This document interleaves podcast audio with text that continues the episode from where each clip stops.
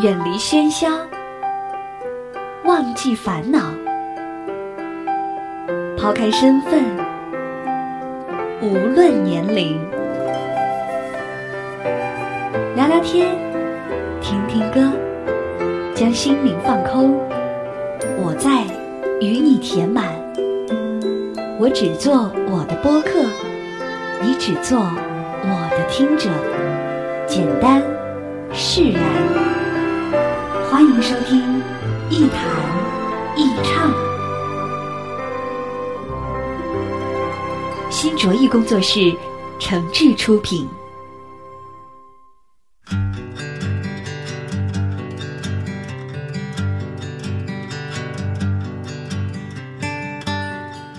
这里是网络播客节目《一谈一唱》，我是梁毅。在收听节目的同时，别忘了关注我的新浪微博“梁毅一九七六”。你可以把自己的意见、想法和感受随时随地的告诉我。当然，你还可以在各大软件市场搜索下载“一谈一唱”的 App 应用，获得更多新鲜的节目和资料。前不久，我儿子跟别的孩子一块玩的时候，受了点小欺负。啊，其实呢，呃，情况也不严重，就是被一个大一点的小女孩在背后给推了一把，摔了一跤，背后呢也青了一块。其实这种孩子之间的打闹，也许谈不上什么原则上的好和坏，因为孩子还很小，我也不会去强求啊，我的儿子啊必须要以报复的方式进行还击，只能暂时先教给他怎么远离一些危险的人和事情，怎么首先更好的保护好自己。但是有了这个事情之后呢，我就开始注意观察那个大一点的小女孩。我发现，其实那个孩子并不是一个特别调皮的孩子，甚至恰恰相反，他在外人面前表现出来的常常是过分的老实。后来有一次啊，我遇到这个孩子的父母，就闲聊起来。那说起孩子上幼儿园的一些事儿呢，那他的父母就说。说我这个孩子在幼儿园里特老实啊，受了欺负都不会说。那我就问他们，那你们的孩子要是真受了欺负怎么办呢？这对父母也说了，那必须要反击呀，明的不行就来暗的呀。再后来，我又观察这个小女孩，发现还真是有那么几次，她会按照父母的一些啊暗示。对别的小朋友呢，表现出不太友好的举动，甚至在完全分不清别的孩子是什么意图的情况下，就主动性的采取一些过激的行为。后来我又接触到这个孩子的父母，慢慢的发现，其实这两口子都还算是有点文化的人，但是他们有一个最大的问题，就是在对待别人的态度上，通常都带着特别自私狭隘的目的。和过度的自我保护，我觉得问题还是出在父母和家庭身上。他们把孩子送进了很好的学校，啊，课外时间呢也教给孩子很多知识和技能，但是这些父母始终没有完成一件事儿，就是超越开自我的认知，从孩子身上去关照自己，而这些是读多少年书都解决不了的。我还有个朋友，整天在朋友圈里发各种洗脑励志的鸡汤文章，或是一些书评、书斋和美文。啊，他平时呢也没少读书，甚至还参加了几个读书会之类的社团组织。但是在生活里，我一点也不觉得他就像是在朋友圈里那样有逼格。平时呢，这个朋友，哎呀，凡事斤斤计较，从来不会给人白帮忙，遇到什么事儿呢，先想钱。就是亲密的朋友也一样收人家的感谢费。要是你不小心得罪了他，那你就等于，那你就等于是踩到地雷了。他会在背后四处说你的坏话和不是。我觉得这些表现，跟读书也没什么关系。读书并不一定直接决定你的修养、品味、审美、眼界，这可不是读书的错。我觉得那些。读了很多年的书，但是仍然抱残守缺或者心术不正的人，通常还有另外一种解释，就是他的家庭或是父辈其实并没有读过多少书。换句话说，有些缺陷或者是阴影，从童年时期就已经带在了身上。这些东西可能连我们自己都意识不到，但是这些缺陷或是阴影，真的不是读书能够解决的。对于这样的人，读多少书也没用。一直到星星闭上眼睛，一直到黑夜哄睡了爱情，一直到秋天雨说有远行，一直到忽然间你惊醒。大雨如注，风在林梢，海上照耀，楼上连着。你知道他们终于来到，你是唱挽歌还是祈祷？有一天，孩子们问我，那本书写的是什么？我说什么？我说。什么？我为什么？我为什么唱歌？我唱起了歌，一直到星星闭上眼睛，一直到黑夜哄睡了爱情，一直到秋天雨说。有远行，一直到忽然间你惊醒。大雨如注，风在林梢，海上照耀，楼上连着。你知道他们终于来到，你是唱挽歌，还是？有一天，孩子们问我，那本书写的是什么？我说什么？我说什么？我为什么？我为什么唱起了歌？我唱起了歌。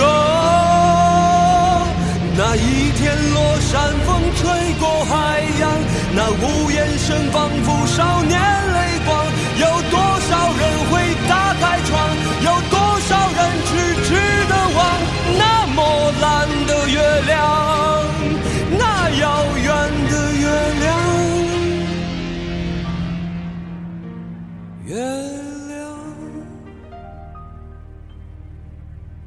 直到星星闭上眼睛，一直到黑夜哄睡了爱情，一直到秋天。雨说有远行，一直到忽然间。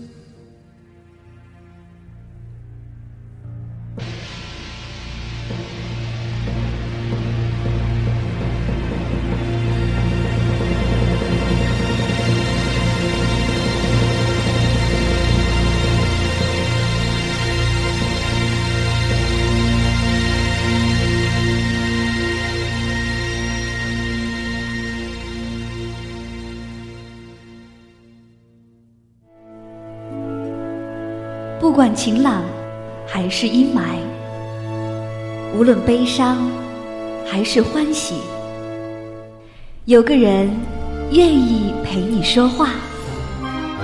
时光相逢，咫尺天涯。那些自由无用的灵魂，在音乐里互相抵达。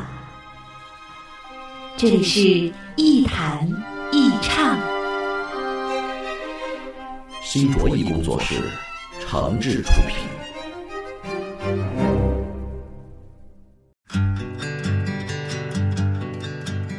这里是网络播客节目《一谈一唱》，我是梁毅，欢迎各位继续收听。说到读书这个话题呢，其实我不是在鼓吹读书无用论，恰恰相反，读书的意义远远不只是求学、考试那么简单。但是问题的关键是，什么样的人才适合读书？或者说，在什么样的情况下才能让阅读成为我们精神气质当中的一部分呢？这件事情如果放在童年时期去做，我觉得也许意义和作用会更加明显。我一直相信，像人的气质、修养、风度等等这种精神层面的东西，绝对不是成年之后培养起来的。除了个人天赋之外，童年时候的生活状态将会直接决定一个人一生的精神面貌。而一个人在童年的时期，啊，有条件接受这些培养和熏陶的，大都来自父母和家庭。也只有父母和家庭，才能给一个人提供童年时期的精神塑造。凡是举止轻佻、面目猥琐、啊风度低下的人，其实完全不必考虑他在成年之后读过多少书。基本上可以判断，这种人小的时候一定有一个不太景气的家庭。但是这并不意味着我们因为童年时候啊没有接受过良好的熏陶或是教育，呃，甚至我们的父母没有为我们提供足够的条件，就干脆放弃一生的阅读，这是非此即彼式的傻瓜思维。读书这件事儿，哪怕仅仅是为了打发无聊的时间或者消遣放松，也比很多事情更值得做。即使它改变不了我们的性格、气质、精神状态，也完全可以毫无理由的去做。关键问题是：第一，别觉得自己读书多了就比别人牛逼，更别到处炫耀那些书里的言辞和理论；第二，不要把读书和做事对立起来，或是拿出来比较，那就像我刚才说的那几个例子一样愚蠢。对于性格有缺陷。内心有阴影或者对现实生活有强烈需求的人来说，千万别用读书这件事儿作为衡量的尺度，否则对于彼此都是很痛苦难堪的事情。这就好比泼妇骂街一样，啊，指着人家鼻子说：“别看你上了这么多年学，读书都读傻了。”别把责任推给读书，要是读书能把人读傻了。那根本就不是读书的问题，还是说明这人本来就傻。对于这些人，读多少书都没用。最后一句话：好好读书，读书就像谈恋爱一样，也得选对目标才行。另外，别把人生希望和社会评价全都寄托在读书上，读书不是刚需。更不代表一个人的品味和质量。好吧，今天节目就到这儿了，下期再见。躲藏在世界的角落，继续着每天的幻想，想象自己的现在和未来的理想。是否每个人都一样，总埋怨生活太平淡？寻找自己，同时也寻找生命的方向。只是这人生本来就苦短，凡事都不必太紧张。从来不觉得青春还长，可是怎么会活没人管？人生像游戏一场，凡事都不必太紧张。如果有爱就谈，有梦就想，反正世界不会为了谁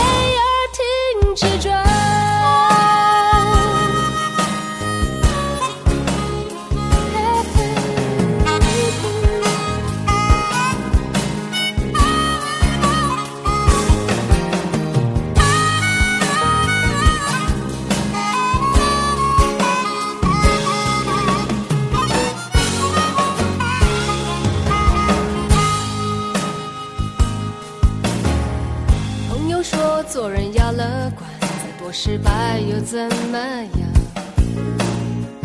真正面对时才知道，其实不简单。快乐伤心都不伪装，去管别人怎么想。更相信自己，更喜欢自己的模样。只是这人生本来就苦短，凡事都太紧张。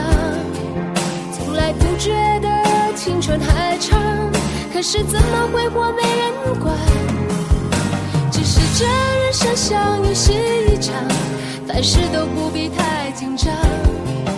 如果有爱就谈，有梦就想，反正世界不会为了谁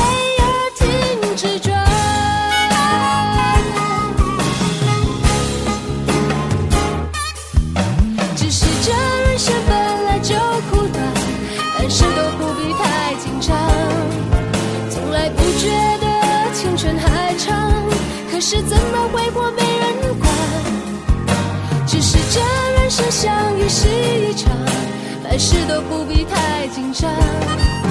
如果有爱就谈，有梦就想，反正世界不会为了谁而停止转。